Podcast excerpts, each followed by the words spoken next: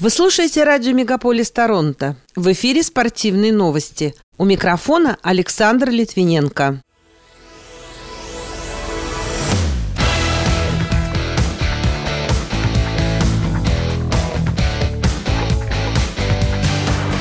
Российские игроки смогут принять участие в предстоящем драфте Национальной хоккейной лиги. Канадский хоккеист Кросби допустил уход Малкина из Питтсбурга.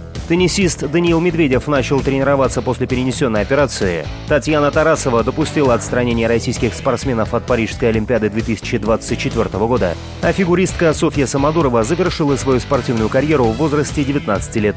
Эти и другие спортивные события Канады и России в этом выпуске на радио Мегаполис Торонто. В студии для вас работаю я, Александр Литвиненко. Здравствуйте. Клубы Национальной хоккейной лиги не отстранены в праве выбирать игроков из России на драфте, так заявил директор по связям с общественностью Ассоциации игроков лиги Джонатан Уэзердон. Ранее сильнейшая юниорская лига Канады CHL уже объявила о недопуске российских и белорусских игроков к участию в предстоящем драфте CHL 2022, который пройдет в Монреале 7 и 8 июля. При этом в рейтинге самых перспективных кандидатов из Европы в первой десятке три россиянина – Данила Юров, Иван Мирошниченко и Александр Перевалов. Возглавляет список финский форвард Йоаким Кемел, в прошлом году в первом раунде драфта был выбран лишь один россиянин – Федор Свечков под 19 номером. Он ушел в Нэшвилл Предаторс.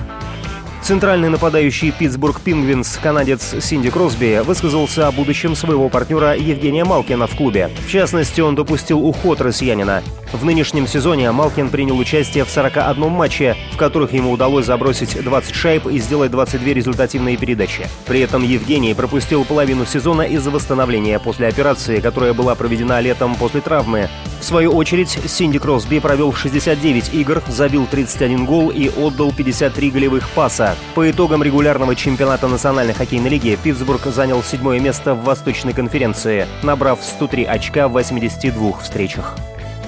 В конце минувшей недели канадские клубы продолжили выяснять отношения со своими соперниками в регулярных матчах Национальной хоккейной лиги. 30 апреля Монреаль одержал победу над Флоридой с превосходным результатом 10-2. Торонто оказался сильнее Бостона 5-2. Оттава уступила нажиму Филадельфии со счетом 2-4. Виннипек выиграл у Калгари со счетом 3-1, а Эдмонтон был удачливее Ванкувера благодаря булитам с итоговым результатом 3-2. Вторая ракетка мира Даниил Медведев приступил к тренировкам после перенесенного хирургического вмешательства. По словам главы Федерации тенниса России Шамиля Торпищева, он сохраняет неплохие шансы выступить на Ролан Гарос, втором турнире «Большого шлема» в году, который стартует 22 мая. Пока теннисный мир спорит о том, допускать ли российских и белорусских спортсменов до международных турниров, Медведев радует новостями о ходе восстановления после удаления грыжи. В социальных сетях он даже выложил видео, как тренируется в Академии Патрика Муратаглу на юге Франции. Заслуженный тренер Советского Союза Татьяна Тарасова допустила вероятность того, что практика отстранения российских спортсменов от турниров продлится до 2024 года и затронет в том числе летнюю Олимпиаду в Париже. Слова Тарасовой приводит издание РБК «Спорт». Она добавила, если это случится, то российский спорт сильно пострадает, и нужно делать все возможное, чтобы сохранить и приумножить нынешний уровень достижений атлетов. Исполнительный комитет Международной Федерации университетского спорта перенес проведение летней универсиады из Екатеринбурга. Напомню, состязания должны были пройти с 7 по 19 августа следующего года. Ранее Екатеринбург лишился права на проведение всемирных игр боевых искусств, запланированных на сентябрь этого года. Таким образом, событие пройдет в турецком Самсуне. Также были отменены два студенческих чемпионата мира по регби в Казани и по орлифтингу в Москве и мировое первенство среди студентов по водно-лыжному водному спорту и вейкбордингу в Минске. Фигуристка Софья Самодурова завершила карьеру. 19-летняя россиянка сосредоточится на тренерской работе в штабе своего наставника Алексея Мишина. Сама она подчеркнула, что спокойно приняла решение уйти из спорта. Она добавила, что ей нравится работа тренера. Чемпионка Европы отметила, что планировала уехать в Казахстан, однако Мишин убедил ее остаться и работать с детьми. Напомню, Самодурова завоевала золото на чемпионате Европы 2019 года в Минске в одиночном катании. Также она выигрывала серебро и бронзу на этапах Гран-при в сезоне 2018-2019.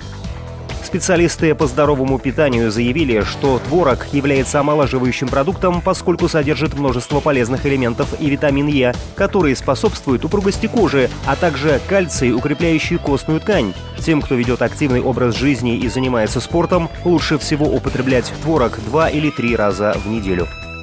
Пока это все спортивные события на радио Мегаполис Торонто. С ними вас знакомил Александр Литвиненко. Берегите себя и поддерживайте здоровый образ жизни.